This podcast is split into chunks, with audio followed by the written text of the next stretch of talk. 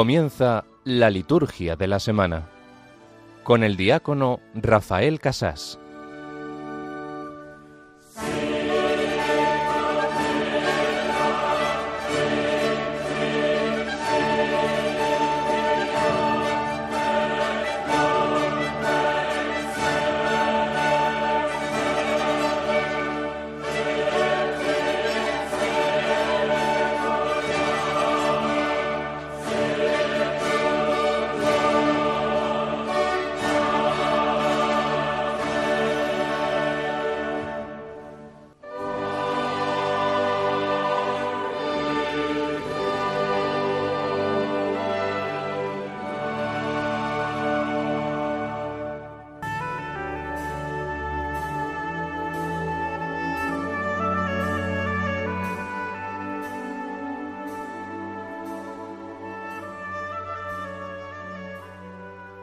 Que tu pueblo, oh Dios, exulte siempre al verse renovado y rejuvenecido en el espíritu, para que todo el que se alegra ahora de haber recobrado la gloria de la adopción filial, ansíe el día de la resurrección con la esperanza cierta de la felicidad eterna. Por nuestro Señor Jesucristo, tu Hijo, que vive y reina contigo en la unidad del Espíritu Santo, y es Dios, por los siglos de los siglos. Amén.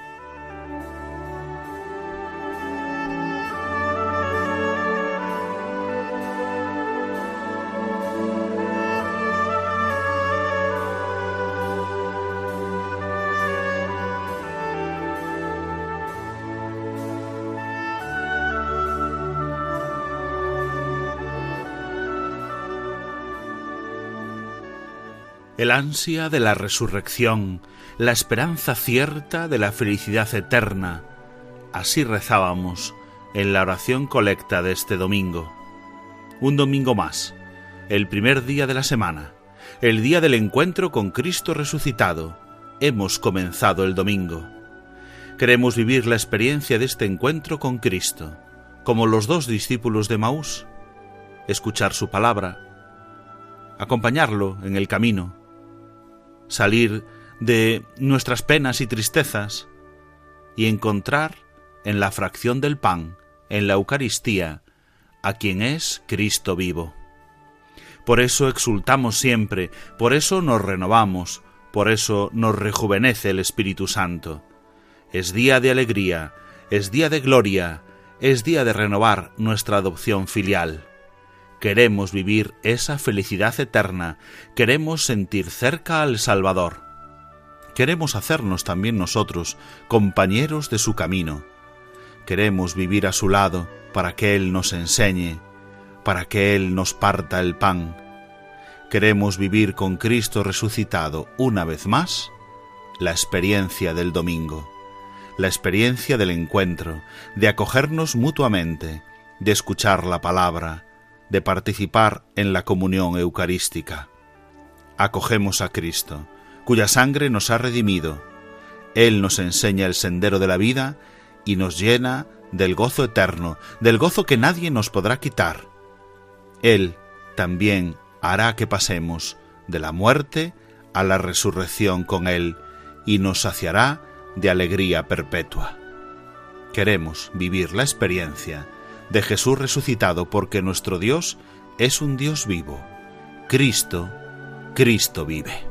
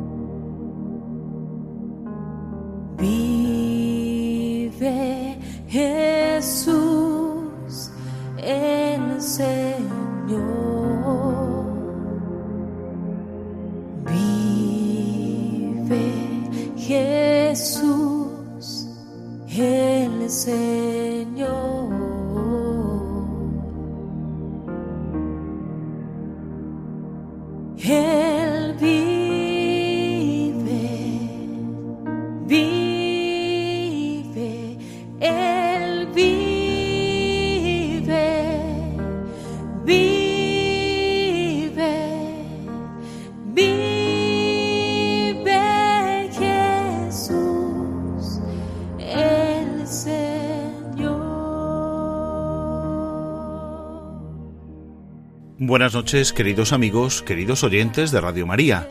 Les habla Rafael Casás, diácono de la Archidiócesis de Santiago de Compostela, emitiendo hoy desde La Coruña en nombre de la Delegación de Liturgia de nuestra diócesis compostelana. En esta noche de sábado, que como hemos visto ya es domingo para la liturgia de la Iglesia, tercer domingo de Pascua, en el que recordamos una vez más, como todos los domingos, que Cristo vive, vive el Señor Jesús. En continuidad con los demás compañeros que dirigen la liturgia de la semana, tenemos la intención de conocer más la liturgia, para amar más a Dios a través de ella. Les comento el sumario de nuestro programa. En primer lugar, repasaremos las claves teológicas de las lecturas de este domingo con el biblista Ricardo Sanjurjo Otero. Seguidamente, tendremos el calendario litúrgico de la semana, un comentario sobre la categoría litúrgica de los días de esta tercera semana de Pascua, que tiene también algunas memorias y además tres fiestas. La fiesta de San Marcos, la de San Isidoro y la de Santa Catalina de Siena. Otros días tendremos otras solemnidades y fiestas para diócesis y congregaciones de nuestro país. En tercer lugar, repasaremos el tema de formación litúrgica sobre la ordenación general del misal romano. Leeremos desde el número 128 hasta el número 138, ayudados por el liturgista José María Fuciño Sendín. Ya saben que pueden comunicar con nosotros con sus comentarios. En el correo electrónico, por ejemplo, la liturgia de la semana 1 arroba radiomaria.es y también a través de las redes sociales. En Facebook somos Radio María España y en Twitter arroba Radio María Spain. Pueden dejar sus comentarios con el hashtag Liturgia Semana. Vamos allá, vamos adelante con la primera parte de nuestro programa, el tercer domingo de Pascua.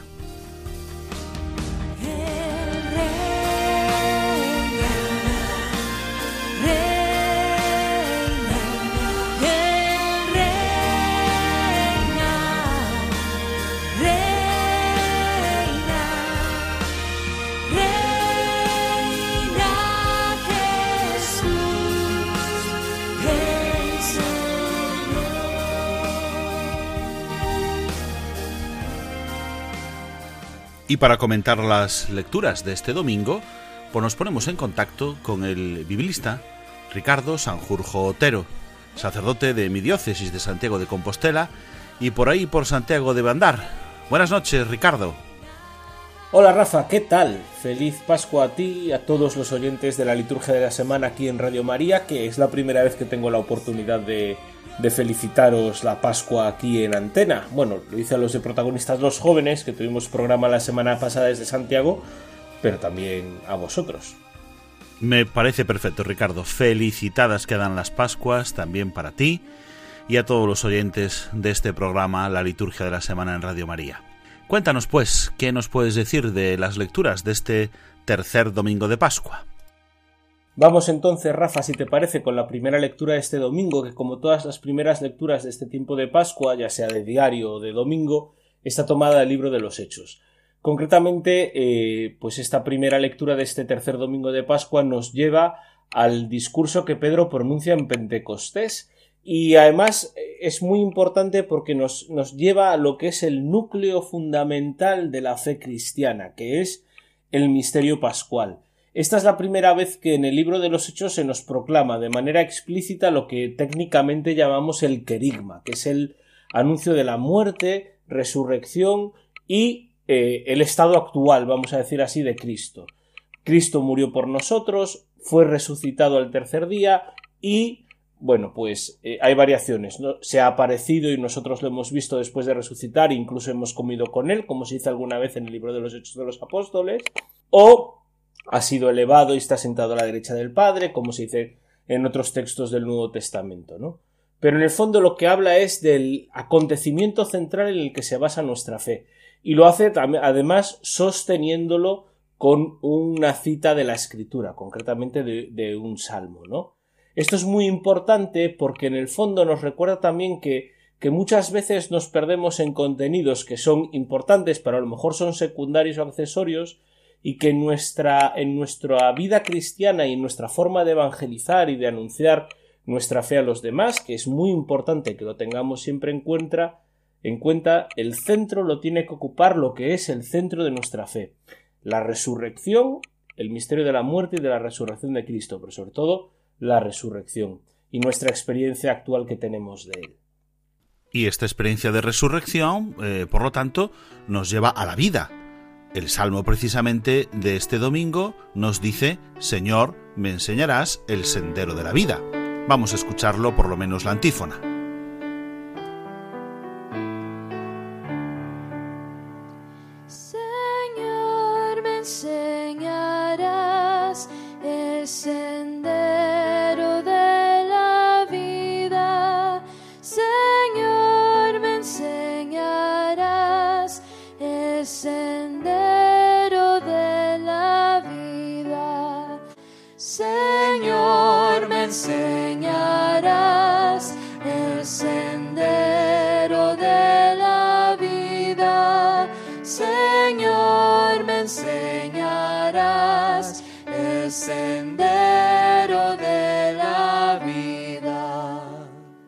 Bueno, pues después de este salmo, la segunda lectura, Rafa un poco insiste en la misma idea que la primera lectura. Está tomada, igual que la, primera la segunda lectura perdón, de la semana pasada, de la primera carta de Pedro y nos recuerda la centralidad esta semana, el fragmento que leemos esta semana, la centralidad del misterio pascual, que es el que nos libera, el que le da sentido a nuestra vida, de una forma muy distinta a los cánones, vamos a decirlo así, de nuestra existencia mundana o humana, ¿no? No es el dinero, no es el honor, no es las cosas que brillan, por así decirlo, sino que es la sangre preciosa de Cristo la que nos libera, la que le da sentido a nuestra vida y la que se convierte en, en, en, semilla de esperanza para nosotros. Semilla de esperanza porque porque la sangre de Cristo no fue la última palabra, sino que su resurrección, la muerte y resurrección de Cristo es el principio de nuestra esperanza. Esto es uno de los puntos centrales, esta idea de la esperanza y estamos salvados en esperanza eh, centrales de la primera carta de Pedro y que vamos a ir viendo cómo se desgrana a lo largo de estas próximas semanas.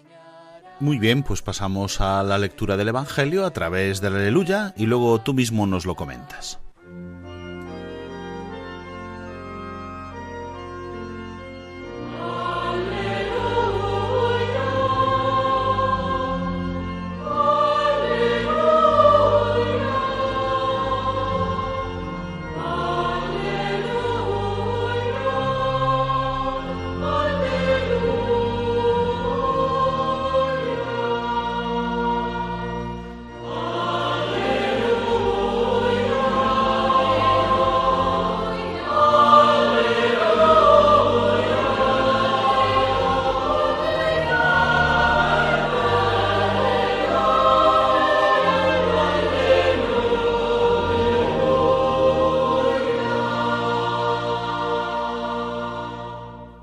Aquel mismo día, el primero de la semana, dos de los discípulos de Jesús iban caminando a una aldea llamada Emaús, distante de Jerusalén unos sesenta estadios.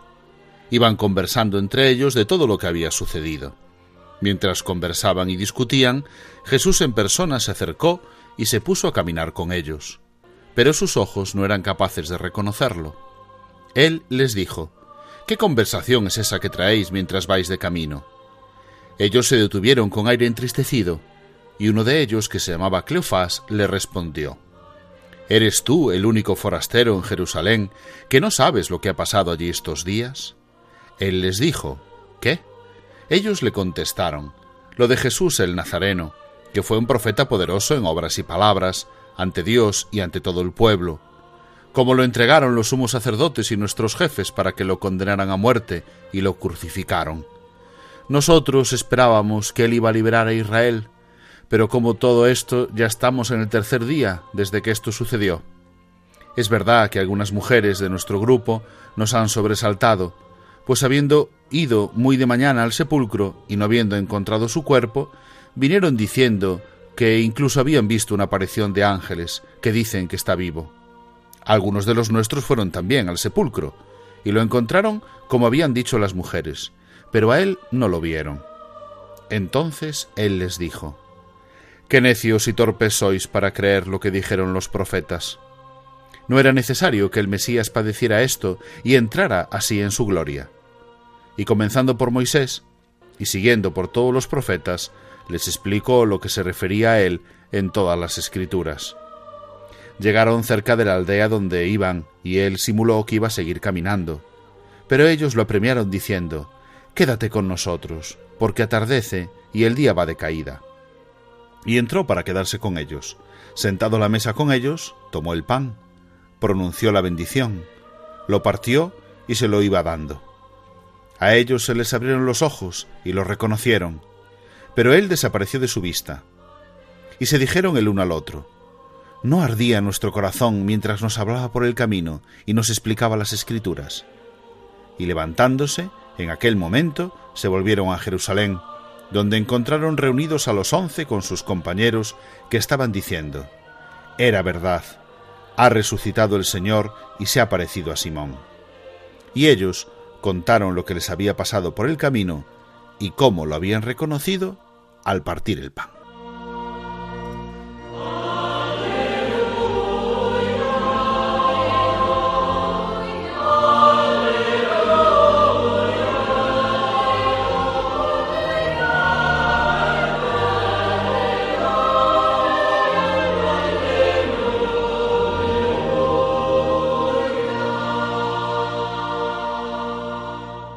Este pasaje de Maús que acabamos de proclamar es posiblemente uno de los eh, pasajes más, más, conocidos y más emblemáticos de, de, todos los evangelios, ¿no? Quizás porque lo leemos muchas veces, quizás porque lo usamos muchas veces en catequesis, pero también, y seguramente, pues ese uso del, del texto que hacemos es porque apela mucho a nuestra, a nuestra experiencia humana, igual que el pasaje de Tomás de la semana pasada, ¿no? ¿Quién nos ha sentido como Cleofás, sentir que ha puesto todas sus esperanzas, que ha puesto, que ha puesto sus ilusiones en algo que luego al final ese sueño se ve truncado, ¿no? Nosotros creíamos que Jesús iba a ser. Y, y esa sensación de fracaso, de derrota, que además se ve, se ve exacerbada seguramente por el modo en el que Jesús muere, pues yo creo que todos la, la compartimos, ¿no?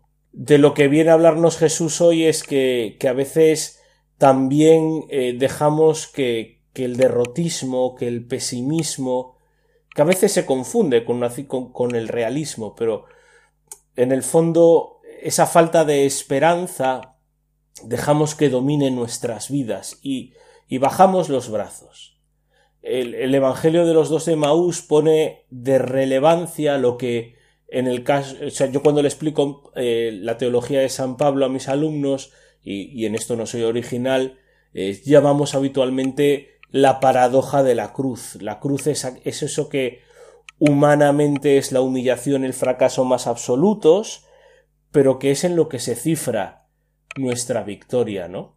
Por eso, eh, esta, esta especie de, de darle la vuelta al, a la tortilla que hace Jesús a lo largo de este Evangelio. Primero los escucha, los acoge, entiende sus dudas, sabe cómo está su corazón y después le da la vuelta y les explica por qué la cruz, el misterio pascual del que nos hablaban las primeras lecturas, se convierte en causa de victoria, porque al final la, la, la, muerte de Cristo no tuvo la última palabra, igual que nuestros fracasos nunca tienen la última palabra. La esperanza cristiana es mucho más que un optimismo ingenuo de que todo va a salir bien como por, arte, como por arte de magia.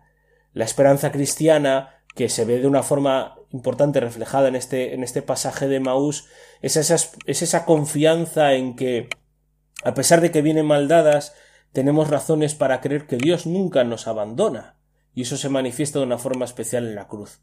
Por eso esa transformación, ¿no? Por esa, esa transformación que, que, viven los dos de Maús en el encuentro con Jesús y con, con Jesús resucitado, al reconocerle de verdad presente en, en sus vidas y al no dejarlos solos, al acogerlo en sus dudas y sostenerles, ahí es donde ven, es donde vemos que Dios no nos deja nunca abandonados. Y eso lo esperamos, lo, experimentamos de manera especial en los sacramentos, por eso, pues evidentemente en esta, en este relato de Maús vemos una prefiguración de la Eucaristía, pero lo vemos también en nuestra experiencia cristiana normal de encontrarnos a otros que el Señor va poniendo en nuestro camino para ayudarnos a, a mantener esta esperanza. Es una llamada a no perder nunca la esperanza y a dejarse llevar por el Señor, porque a lo mejor podemos ser nosotros también ese motivo de esperanza para otros. Pues con eso nos quedamos, Ricardo, con que nosotros también tenemos que ser motivo de esperanza para otros en el camino. Agradecemos a Ricardo Sanjurjo Otero, sacerdote y especialista en Sagrada Escritura de la Diócesis de Santiago de Compostela, que nos ha comentado la palabra de Dios de este domingo, pues en este domingo, en cada domingo, en la Eucaristía conocemos al Señor, lo conocemos al partir el pan.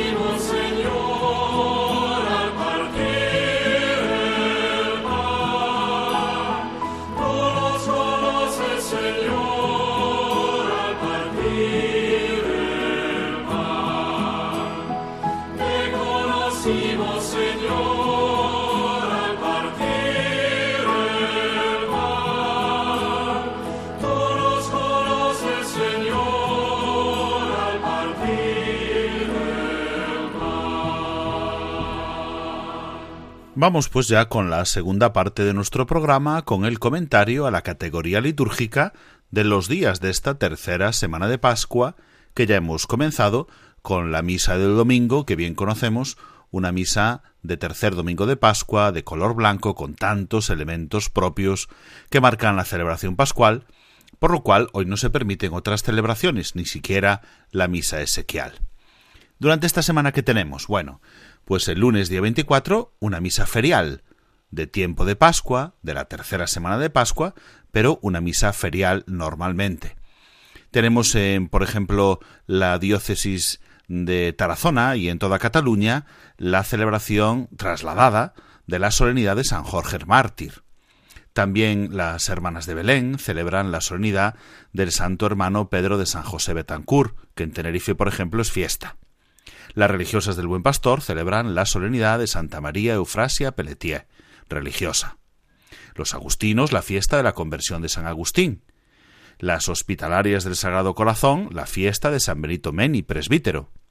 Y la orden franciscana eh, celebra a San Fidel de Sigmaringa. En los demás lugares, pues una misa de lunes ferial del tiempo de Pascua. El martes tenemos una fiesta para toda la Iglesia la fiesta de San Marcos Evangelista, así que cambiamos la misa ferial de Pascua por un día festivo. Por lo tanto, no se permiten las misas de difuntos excepto la misa exequial. Además, en la diócesis de Valencia se celebra el aniversario de la ordenación episcopal del cardenal Antonio Cañizares Llovera, su arzobispo emérito.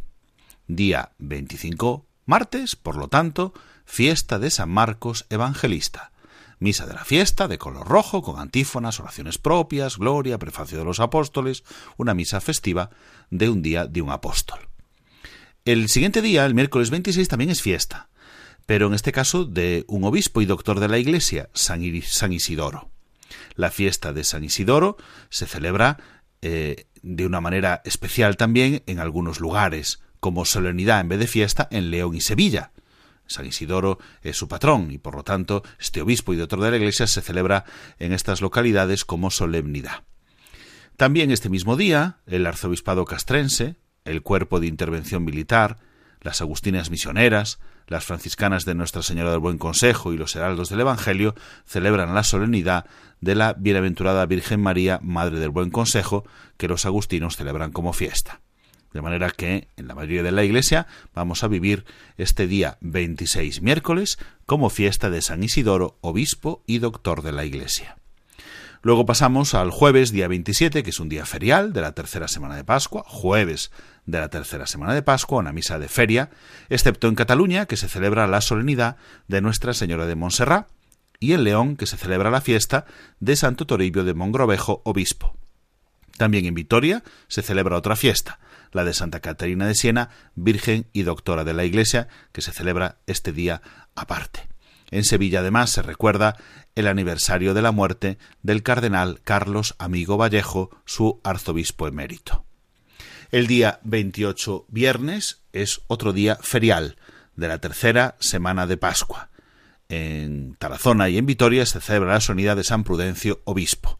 Y en Lleida se recuerda el aniversario de la ordenación episcopal de Monseñor Juan Piris Frígola, su obispo emérito.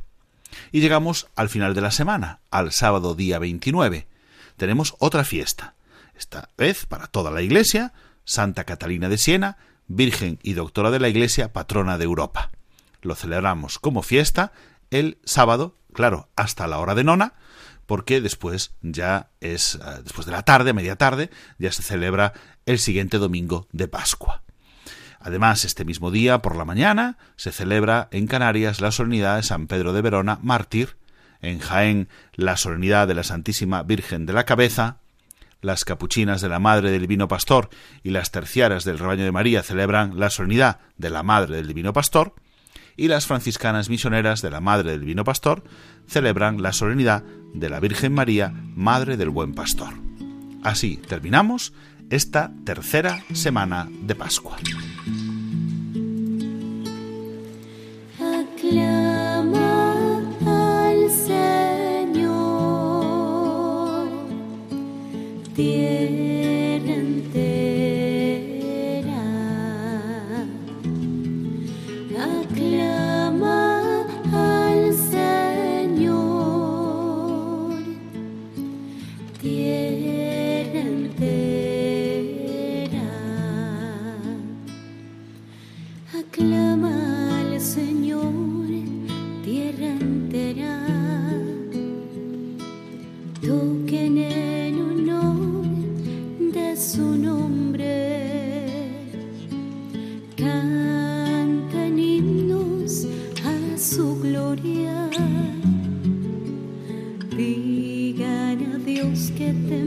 Son tus obras. Aclama. Pasamos ya a la última parte de nuestro programa, que es el comentario a la ordenación general del misal romano. Nuestros compañeros otros sábados nos han dejado en el número 127. Han ido describiendo los ritos iniciales de la misa, especialmente la misa sin diácono. Entonces vamos a continuar comentando estos números de la ordenación general del misal romano desde el 128 e intentaremos llegar al 138 que es completar la liturgia de la palabra. Después de los ritos iniciales, la liturgia de la palabra. Y para hacerlo contamos como siempre con la ayuda de don José María Fuciño Sendín, abad presidente de la Real e Insigne Colegiata de Santa María del Campo de La Coruña. A quien saludamos. Buenas noches, don José María. Buenas noches, don Rafael. Queridos oyentes, tenemos entonces voz autorizada para comentar. Vamos a ir leyendo en distintos apartados. Vamos a hacerlo en tres bloques. En primer lugar, comentaremos las lecturas previas al Evangelio. Luego hablaremos de la Aleluya y el Evangelio. Y finalmente, del final de la liturgia de la palabra. De la homilía, el credo y la oración de los fieles. Vamos a comenzar, por lo tanto, leyendo el número 128, vamos a leer también el 129, el 30 y el 31. En estos cuatro números se va a describir el comienzo de la liturgia de la palabra. El número 128 dice, Terminada la oración colecta, todos se sientan.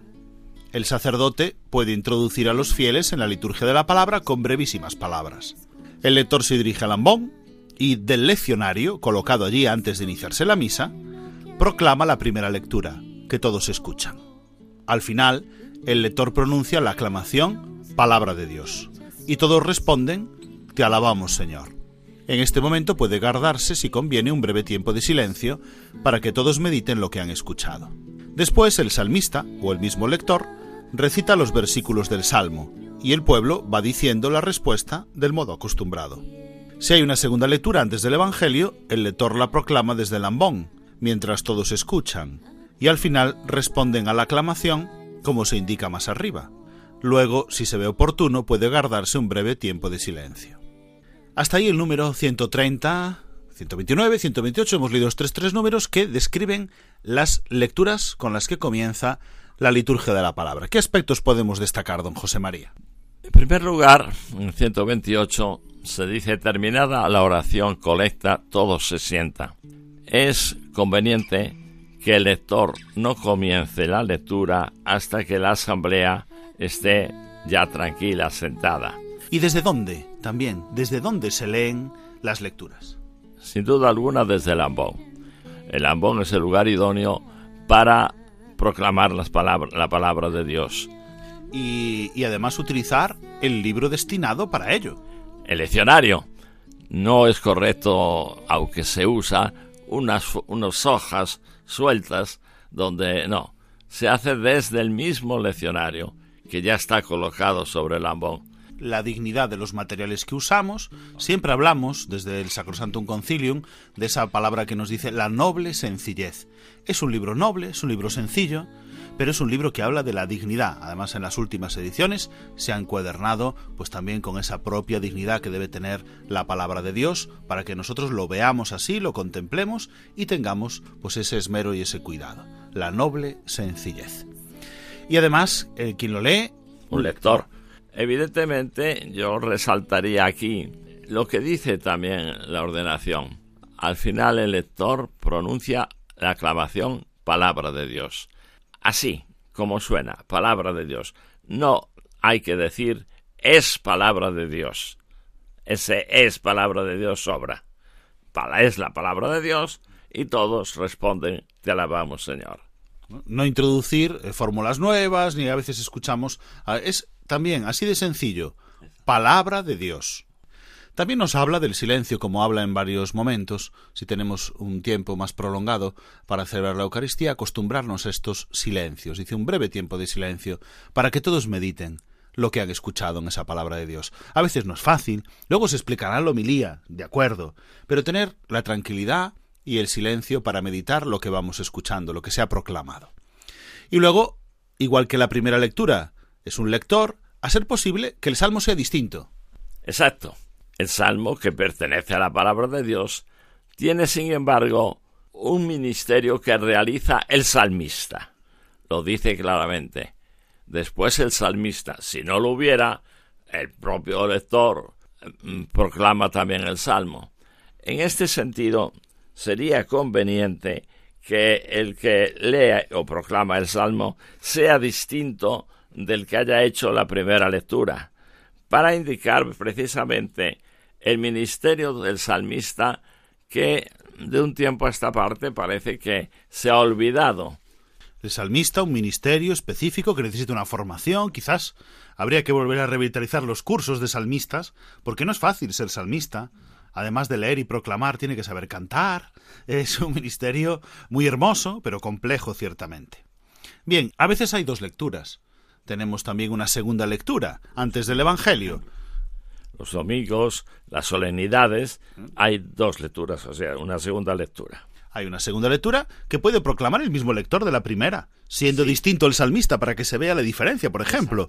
Eh, podría ser, sería primera y segunda lecturas un lector, salmista otro, Sí, distinto. distinto de ellos. También puede ser que haya otro tercer lector para la segunda lectura, puede ser. Pero si hubiese dos, si hubiese dos, sería mejor que fuese primera y segunda lectura la misma persona, si solo hubiese dos, digo, ¿eh? y fuese distinto el salmista. Para marcar que sigue siendo palabra de Dios, pero palabra convertida en oración. Exacto. Eh, es distinto. Exacto. Bueno, hasta ahí las lecturas antes del Evangelio. Número 131. Después todos se ponen en pie y se canta la aleluya u otro canto según las exigencias del tiempo litúrgico. Mientras se canta la aleluya u otro canto, el sacerdote, si se emplea el incienso, lo pone en el incensario y lo bendice. Luego, con las manos juntas y profundamente inclinado ante el altar, dice en secreto, Purifica mi corazón. Después toma el evangeliario, si está en el altar, y precedido por los ayudantes laicos que pueden llevar el incensario y los ciriales, se acerca al ambón, llevando el evangeliario algo elevado. Los presentes se vuelven hacia el ambón, manifestando así una especial reverencia al Evangelio de Cristo. Llegado al ambón, el sacerdote abre el libro y con las manos juntas dice El Señor esté con vosotros. Y el pueblo responde y con tu espíritu. Y después, lectura del Santo Evangelio, trazando la cruz sobre el libro con el pulgar, y luego sobre su propia frente, boca y pecho, lo cual también hacen todos los demás. El pueblo aclama diciendo Gloria a ti, Señor. El sacerdote, si se utiliza el incienso, inciensa el libro. Después proclama el Evangelio y al final pronuncia la aclamación Palabra del Señor. Y todos responden Gloria a ti, Señor Jesús. El sacerdote besa el libro diciendo en secreto Las palabras del Evangelio borren nuestros pecados. Si no hay lector, el mismo sacerdote hará todas las lecturas y el salmo en pie en el ambón. Allí mismo, si se emplea el incienso, lo pone en el incensario y lo bendice, y profundamente inclinado dice Purifica mi corazón. Bien, don José María, nos han descrito el aleluya y el evangelio. Bueno, tenemos que decir que estamos en el apartado que pone misa sin diácono. Si hubiese diácono, pues para no multiplicar las, las actuaciones del sacerdote que preside, pues esto se reparte entre el diácono y el sacerdote. Pero en esta misa que estamos describiendo, que es la misa sin diácono, que yo creo que es la más habitual en nuestras parroquias, ¿no? Pues eh, el sacerdote tiene que hacer todo esto. Tiene que ser él quien lea el evangelio. Evidentemente, el ministerio de proclamar el Evangelio corresponde al diácono. No sería correcto que una misa concelebrada, por ejemplo, donde hay un diácono, uno de los concelebrantes le proclamase el Evangelio. El Evangelio es del diácono. Ahora bien, como estamos describiendo la misa sin diácono, entonces esta función diaconal la asume el sacerdote. Como se ha leído, el sacerdote desde el ambón proclama el, el, Evangelio. Dice don José María que antes de proclamar dice en secreto unas palabras. ¿Cuáles son esas palabras? Sí, purifica mi corazón y mis labios para que anuncie este Evangelio. Son las mismas con las que se bendice al diácono. Cuando va a proclamar el Evangelio. Exacto. Cuando se va a proclamar el Evangelio por un diácono, entonces hay una bendición que corresponde al presidente, sea obispo, sea sacerdote, y si no hay diácono, esas palabras que se dicen en la bendición diaconal, las dice el sacerdote. Y las dice con las manos juntas, profundamente inclinado ante el altar. Y las dice en secreto, por eso las queremos decir ahora, porque muchas personas no las habrán oído nunca. O habrán oído que se dice algo y no entienden bien, porque pone, se dice en secreto. Después dice que si hay evangeliario, aunque si es la misa celebrada solo por el sacerdote, es raro, pero bueno, si hubiese evangeliario, toma el evangeliario. Un libro distinto, ¿verdad? Del leccionario que hablábamos antes. Sí, a veces creemos que hay un solo libro para las lecturas. Realmente hay dos libros de lecturas. Uno, el leccionario, que contiene todas las lecturas, Evangelio incluido, y otro que se llama el Evangeliario, que solo contiene los Evangelios. Evidentemente, si hubiera Evangeliario, que debería haberlo, se proclama el Evangelio desde el Evangeliario. Desde aquí, pues podemos hacer una invitación a que no falte el Evangeliario, por lo menos en las iglesias de un cierto renombre. que se use en las celebraciones solemnes, en los domingos. Y se hace, dice, una cruz sobre el libro antes de leer. Cuando el sacerdote o el diácono dice, el Señor esté con vosotros, y el pueblo responde, y con tu espíritu, dice, lectura del Santo Evangelio, por ejemplo, según San Mateo, que es el ciclo que estamos leyendo ahora. Y entonces... El nuevo, los nuevos libros, los nuevos leccionarios, ya ponen una crucecita en el, en el Evangelio. Desde haciendo la, la cruz sobre esa crucecita, se signa el sacerdote para preceder a la proclamación del Evangelio.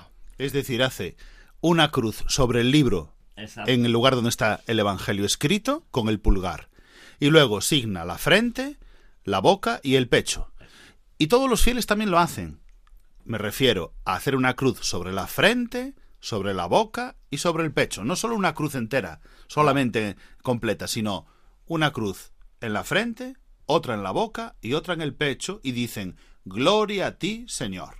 Eso decíamos antes, signarse y santiguarse. ¿eh? Aquí se signa, no se santiguar, no es completo, digamos, pero lo hace toda la comunidad, toda la asamblea, juntamente con el que va a proclamar, en este caso el sacerdote, el Evangelio. Muy bien, y una vez terminada la lectura del Evangelio, dice palabra del Señor. Y todos responden, Gloria a ti, Señor Jesús. Y entonces hay un beso y unas palabras en secreto. Efectivamente, terminada la proclamación del Evangelio, se besa el, libro. Sea el leccionario o sea el evangeliario. Donde se haya leído el evangelio. Si no hay leccionario, o sea, no hay, perdón, si no hay evangeliario, el, leccionario. Eh, y diciendo, por las palabras del evangelio, se borren nuestros pecados. Eh, con otra, otra frase, ¿verdad?, que a veces pasa desapercibida, porque la dice en secreto la persona que lee el Evangelio. Una vez besado el libro, dice las palabras del Evangelio borren nuestros pecados. bueno, sí, digamos la atención que aquí al final no se dice palabra de Dios, sino se dice palabra del Señor. Hay una pequeña diferencia entre las lecturas primeras que son palabra de Dios, pero hasta que es palabra del Señor Jesús, el Evangelio. Muy bien, una, una, ligera diferencia que hemos hecho en la traducción al español, concretamente. En otras lenguas no hay diferencia, pero en el castellano sí lo hemos hecho. Bien, termina este apartado diciendo que, claro, si no hubiese nadie que ayudase en la celebración, pues el sacerdote tendría que hacer todo. Asumiría todas las funciones que deberían hacer los lectores y los ministros. Tanto insistimos en la importancia de la colaboración ministerial. Bueno, vamos a la última parte de la liturgia de la palabra. Tenemos la homilía, el credo y la oración universal. Dice el número 136. El sacerdote de pie en la sede, o en el mismo ambón, o en otro lugar idóneo, si conviene, pronuncia la homilía. Una vez terminada, puede guardarse un tiempo de silencio. El símbolo, lo canta o lo recita el sacerdote juntamente con el pueblo, estando todos de pie. A las palabras y por obra del Espíritu Santo se encarnó, todos se inclinan profundamente.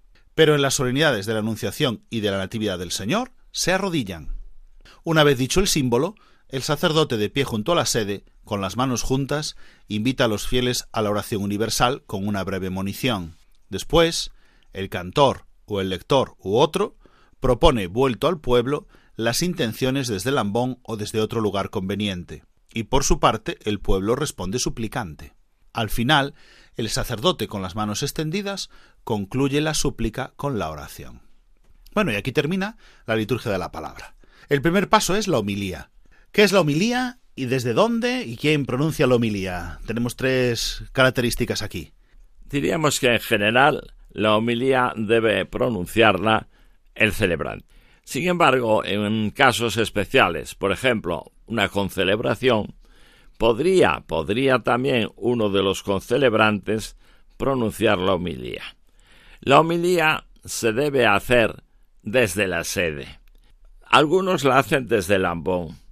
Yo insistiría en dejar el ambón para lo que es la palabra de Dios. Y la homilía no es palabra de Dios es un comentario más o menos exegético y sobre todo con una finalidad eh, práctica para la vivencia cristiana y que debe hacer el presidente, como acabo de decir, de la celebración. Normalmente esta homilía, insisto, se hace desde la sede. Es lo primero que indica, en pie y desde la sede.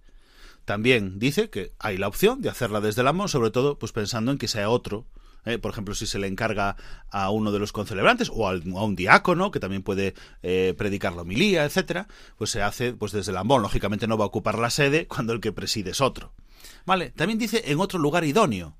Bueno, eh, podría ser, podría ser que se hiciese, lo vemos a veces, en otro lugar idóneo también la homilía. Entonces, desde la sede, desde el ambón o en otro lugar idóneo. Yo la verdad no sé cuál podría ser este lugar idóneo. Pues yo creo que se refiere, don José María, en que en algunos lugares la sede está pues tan escondida en el presbiterio que no se ve bien, no ah, conectas, no en alguna pienso en alguna iglesia catedral, pienso en alguna basílica donde no conectas con el pueblo por hacer eso que usted ha dicho, que es la homilía, que es, la palabra de Dios actualizada al hoy, a la práctica de, la, de la vivencia de la palabra de Dios. Pero entonces aquí estamos planteando otro tema, que es el lugar de la sede. Sí. Evidentemente, si la sede está muy distante de los fieles, por ejemplo, al fondo del ábside, hay un espacio que queda muy, muy amplio, muy largo. Sí, se pierde ese espacio comunicativo que tiene que tener la sede con, la asamblea. Muchos pensamos que lo mejor es que la sede esté lo más próximo a los fieles. Mm. Se podría colocar el altar en medio, a un lado el ambón y al otro lado la sede. Hmm. De esta forma, el lector no da la espalda al sacerdote que quedaría al fondo del ábside, sino que está casi a nivel, a nivel, en la misma línea, mejor dicho, del, de la sede. Esto es importante. Bien, luego se refiere al símbolo. ¿Qué es el símbolo? El símbolo se refiere al credo, ¿verdad? El símbolo de la fe. Los distintos modos de rezar el credo. Sea como fuere, en, los distintos símbolos, en los credo, niceno-constantinopolitano, en el símbolo de los apóstoles, hay un momento donde todos se inclinan profundamente. Cuando se dice, y por obra del Espíritu Santo se encarnó de la Virgen, es decir, hay unas palabras en las que todos deberían inclinarse profundamente, mirando al altar, por cierto. Y además que en las solemnidades de la Anunciación y de la Natividad se arrodillen, aquellos que puedan, lógicamente. Pero todos se inclinan profundamente siempre que se dice el credo, siempre que, y esto no lo vemos tampoco. Sí, como has dicho muy bien, hay dos fórmulas del símbolo del credo. Una es el credo apostólico de los apóstoles y otra es el niceno constantinopolitano de los concilios de Nicea y de Constantinopla. Que solemos decir el, breve y el largo. Exacto. El largo es este de los concilios Nicea y Constantinopla. Y el otro es el que usamos quizá con más frecuencia últimamente, que es el credo apostólico. Pero en ambos casos hay un momento en que se dice que debemos inclinarnos. Hay dos momentos, dos solemnidades, lo dice la Anunciación y la Natividad, que a ella la inclinación pasa a ser una postura de rodillas. Y esto significa que él mismo se abajó para hacerse hombre, porque se inclina la asamblea o se arrodilla cuando se dicen precisamente es palabras, que se encarnó por obra del Espíritu Santo, es decir, nuestro Dios se abajó para hacerse uno de nosotros, la kenosis. Y ahí en ese momento también nosotros nos abajamos, nos inclinamos, nos postramos. Termina la liturgia de la palabra con la oración universal, que conocemos como peticiones, como preces, como oración de los fieles, tiene varios nombres, ¿no? Aquí lo cita como oración universal. Hay una breve munición del sacerdote que introduce, luego las intenciones que proclama, aquí dice un cantor, un lector u otra persona, y luego concluye el sacerdote con una oración. Bien, el nombre que da la ordenación es oración universal, aunque nosotros frecuentemente le decimos oración de los fieles. Oración universal que quiero ahora referirme, ¿por qué no?, al Viernes Santo, donde esta oración universal tiene una calidad y una amplitud y muy importante las diez, eh, los diez formularios. La oración universal la introduce el sacerdote y luego alguien, estamos en la misa sin diácono, ¿eh? Si hubiera un diácono es el diácono, pero aquí lo tendrá que hacer pues un lector. Hombre, si no hubiera nadie, pues tendría que hacerla el propio sacerdote. Es conveniente que la oración universal lo proclame o la enuncie las diferentes intenciones una misma persona. Yo personalmente no veo claro el que vayan pasando uno tras otro. Esto se hace un poco para dar cabida a diferentes ministerios, pero si no se trata de esto, aquí lo que se trata es de enunciar las intenciones de la oración universal. Pero la oración no es el anuncio de por la iglesia o por es la respuesta que dan los fieles. Señor, escucha y ten piedad. Te rogamos, eh, te rogamos, óyenos, etcétera. Esa es la oración la respuesta, la respuesta orante. Lo otro es, vamos a pedir por esto. Y la comunidad reza, ora. ¿eh? Y al final, ya el sacerdote concluye, resume todas estas peticiones que se han hecho desde la sede, claro está, con las manos extendidas. ¿Desde dónde proclamar la oración universal? Pues desde Lambón, Puede ser, puede ser desde otro lugar idóneo, dice. Yo creo que nosotros coincidimos, ¿verdad? Reservando Lambón, al ser posible, para la palabra de Dios, buscar otro lugar, otro atril distinto que no sea Lambón para la oración, las peticiones. Es lo que debería ser. Reservar el Lambón exclusivamente para la palabra de Dios. Por tanto, buscar, como ha dicho muy bien, un lugar para proclamar las intenciones de la oración universal. Por ejemplo, al lado del lambón. Para, para que se oiga por el micro, ¿verdad? Porque vamos a tener 20 micros, ¿no? Pero, por ejemplo, al lado un poquito desplazado, para que se note que no es exactamente... Y a este respecto, a veces hemos visto, con gran dolor, rezar el Santo Rosario desde el lambón. Esto me parece una corruptela total. O hacer una novena a un santo. No, búsquese otro sitio, pero el ambón es solo para la palabra de Dios. Pues así termina la liturgia de la palabra. Hemos completado las lecturas, eh, los versículos, el aleluya u otro canto, el evangelio, la homilía, la recitación del credo cuando es una misa de solemnidad o de domingo y también la oración universal, las peticiones. Don José María, muchas gracias, una noche más. Nada, hasta siempre. Agradecemos pues a don José María Fuciño Sendín, abad presidente de la Real Insigne Colegiata de Santa María del Campo de La Coruña, que nos haya acompañado una noche más explicándonos la ordenación general del misal romano. Y hemos llegado ya al final de nuestro programa, queridos oyentes de Radio María. Hemos agotado el tiempo de la liturgia de la semana. Les damos las gracias por su atención y les anunciamos que volveremos el próximo sábado con otra edición de nuestro programa aquí en la Radio de la Virgen, en Radio María. Ahora les dejamos con los servicios informativos, con toda la actualidad de España, del mundo y de la Iglesia. Les abrazo en el Señor y les deseo un feliz domingo. Muchas gracias y buenas noches de parte de su amigo, el diácono Rafael Casas.